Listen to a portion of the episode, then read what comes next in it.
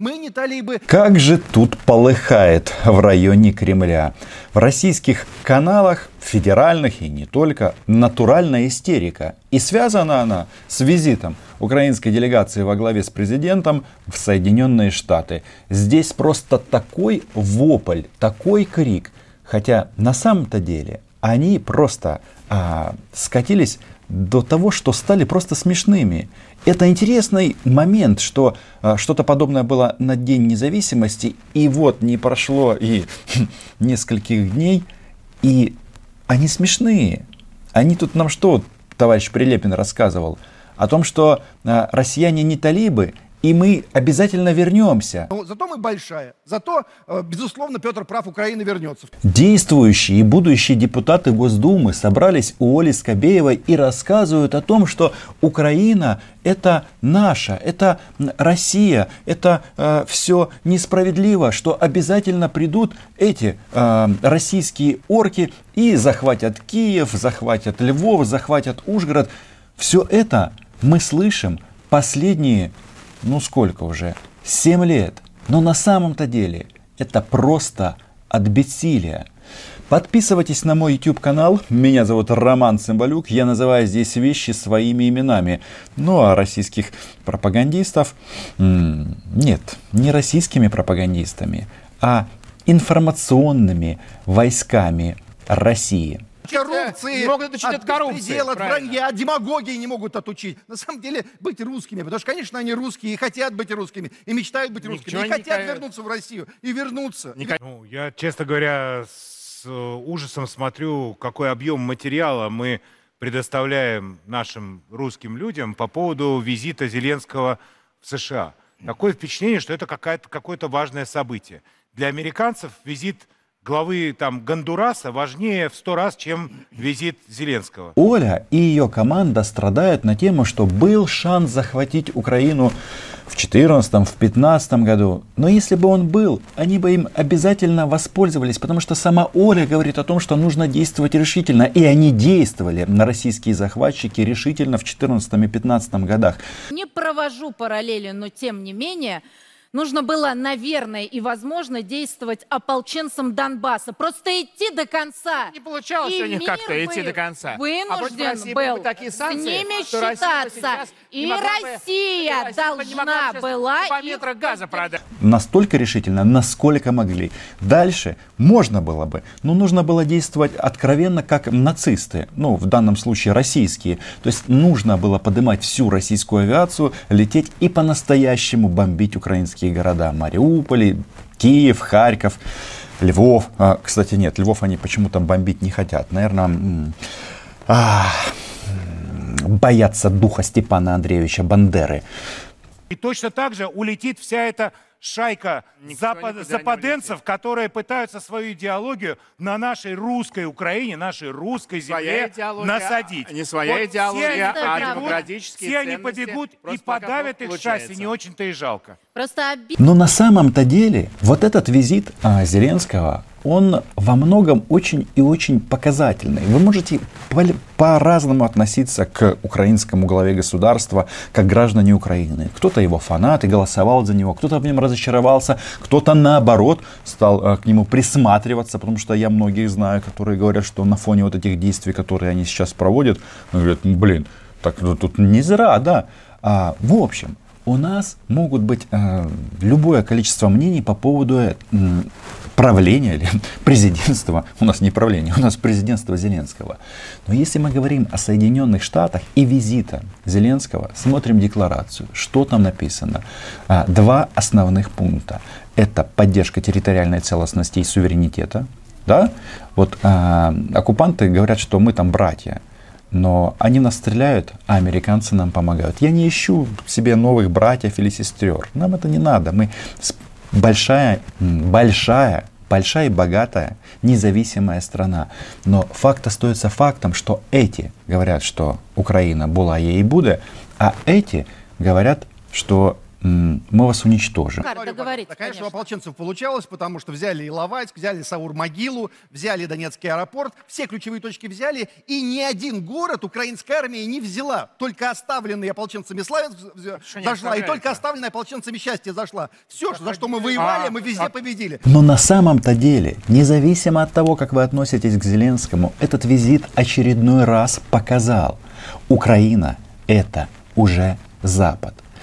И тут была масса таких, знаете, э, взорвавшихся, не люблю это слово, но скажу, пуканов по поводу, что э, подписаны декларации, заявления о намерениях о строительстве американских атомных электростанций в Украине.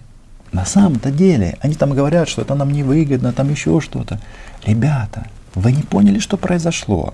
Вас, россиян, то есть где были российские технологии, где были российские твелы, где было российское, а, как результат, политическое присутствие и влияние в Украине, вас просто а, выгоняют с украинского рынка. Нам в любом случае нужны атомные станции. И не так много стран, которые имеют технологии строительства полного цикла. Не так много. И Россия имеет, Соединенные Штаты и еще несколько государств. И у нас Вполне возможно, что через несколько лет будут атомные станции. Понимаете, я вот э, вспоминаю, сколько было переговоров между Кровосиси, Николаем Азаровым и Владимиром Путиным, на то время премьер-министром, по поводу достройки э, ХС-3 ХС-4, э, Хмельницкой атомной станции. Знаете, почему Кровосися не договорился? Тот самый Кровосися, ну я имею в виду Николай Янович Азаров, который сейчас живет в Москве много лет, не так долго, как я, но тем не менее, рассказывает, какая плохая Украина. Что ж ты, что, что ж ты, а, великий государственный деятель, не договорился с российскими партнерами? Это ужасно все, Ольга. Это абсолютно ужасно. Абсолютно ужасно и, и больно. И отвратительно. А я вам отвечу, потому что он мне сам об этом рассказывал. Он говорил, что россияне выкатили такие процентные ставки, такие условия, что нам просто невыгодно. И мы отказались. Это было самое, нет, это было последнее пророссийское правительство Украины. А тут такой поворот. Смотрим дальше. А что там у нас? Поддержка американского экспорта. Ну, кто-то скажет, что Украине это невыгодно, что мы поддержим американских производителей. Друзья мои, что-то мы купим, что-то нам поставят, что-то будет а, где-то организовано совместное производство. Но что будет в результате? А, в Украине появится западная техника, в том числе военная. Понимаете? И это меняет полностью культуру государства и людей, которые на ней работают. Это значит, что будет больше английского языка, будет больше э, интеграции в западный, в том числе технический мир. А наш министр сказал о том, что э, они ставят вопрос о том, чтобы YouTube открыл свое представительство в Киеве. Вот кто-то думает, что это мелочи. Я не знаю, чем эта история закончится, потому что Google, они могут сказать, а нахер нам это надо, нас и так все устраивает. Но, скорее всего, так оно и будет. И это общий тренд. Вот смотрите, после того, как развалился совок и появились прекрасные независимые государства, ну, кроме России. Ну, с Беларусью есть еще вопросы, ну, неважно. Появилась независимая Украина. Западные компании работали по одному лекалу. Допустим, там, директор какого-то там, я не знаю, международного бренда, любой возьмите, по, по России и странам СНГ. То есть э, они смотрели на этот рынок с точки зрения Москвы. Приезжали в Москву и вот таким вот образом. Так э, потом распределяли товары, там, были региональные представительства, допустим, э, того же Сименса, который, по-моему, так у них, ну, по поводу бренда я не, не настаиваю, который, соответственно, там уже назначал представителей, э, допустим, в Украине или в других государствах. Теперь эта схема меняется. И когда или если YouTube откроет свое представительство в Украине, что это будет значить? Это будет значить, что вот это вот пророссийское информационное говно, смотри предыдущее видео об общении Путина со школьником из Воркуты, бедный мальчик, российское информационное присутствие будет сведено к минимуму, понимаете? И э, это просто они здесь, знаете, вот истерят, истерят, а происходят фундаментальные изменения. Фундаментальные. Да, конечно, мы же все ждем а, того, чтобы а, наша дорогая зеленая команда, а, президент Зеленский провел честный конкурс на главу антикоррупционной прокуратуры, а не то, что они там мутят. Мы об этом все знаем. Мы знаем, что украинскому политическому классу, независимо от фамилии президента, они не хотят, чтобы были независимые органы, которые могут брать их за яйца, ну или за что-то другое, если яиц нет, и сажать в тюрьмы за то, что они воруют. И этот процесс, он, э, да, он идет со скрипом, он идет, ну, как бы упирается вот это наше украинское глубинное государство, но он идет. Смотрите, что получается. У нас получается э, создание системы закрытого цикла. НАБУ, а вот сейчас специальная антикоррупционная прокуратура и антикоррупционный суд. А, ну и дальше там Менская колония а, от города Мена, Черниговской области. Я там частенько проезжаю а, транзитом. Там, по-моему, кстати, Луценко когда-то сидел. Понимаете? Вот что происходит. И этот процесс, он, а, его не остановить. Почему? Потому что даже украинское глубинное государство, я говорю сейчас о чиновничьем классе, они, они не смогут этому противостоять. Почему? Потому что в бок стоит русский оккупант э, и тычет, тычет тебе, и кровь идет, и больно, и страшно. Давайте еще один момент. Тут же, почему я говорю об истерике?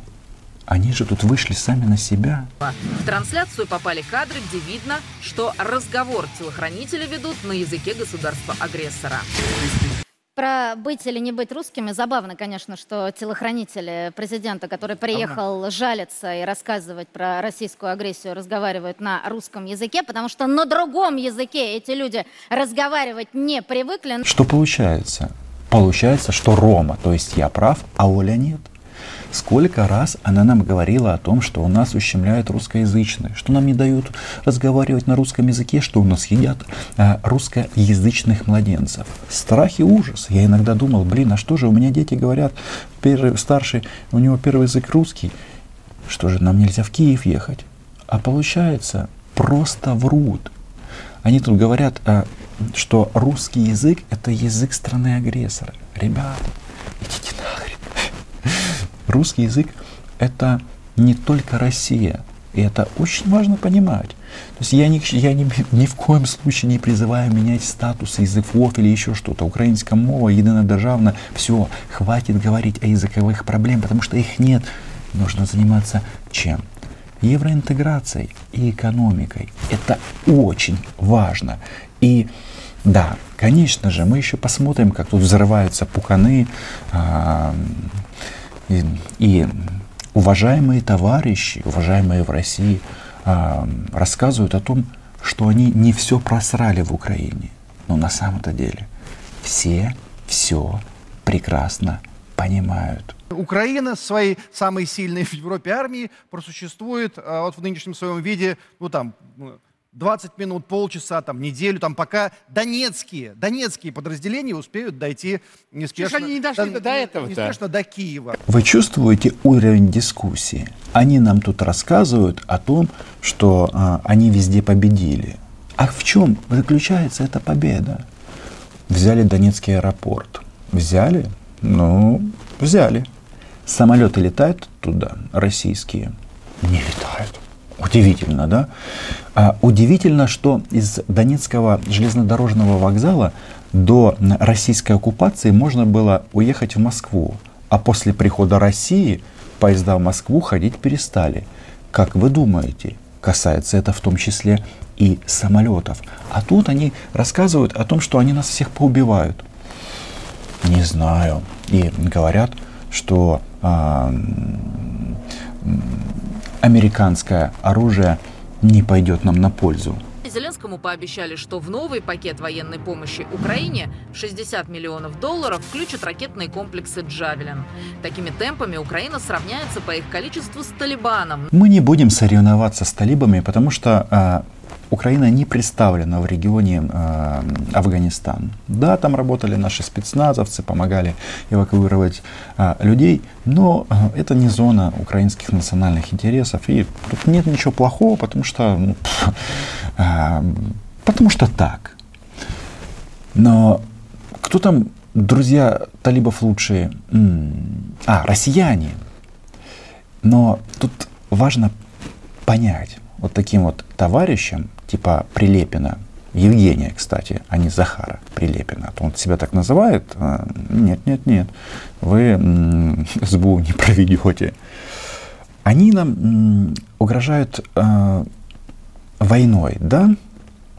Убийствами. Но в отличие от Афганистана, в случае того, если русский Мишка и его Иваны, которые насмотрелись Оли, снова захотят рыпнуться на Украину, то в танках гореть будут они. А Украина, ну а что Украина? Украина уже Запад. Украина была, е и будет. Подписывайтесь на мой чудо YouTube канал. Большое спасибо патронам и патронессам, которые начали меня после лета снова баловать.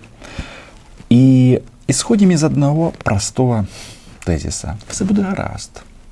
Чао.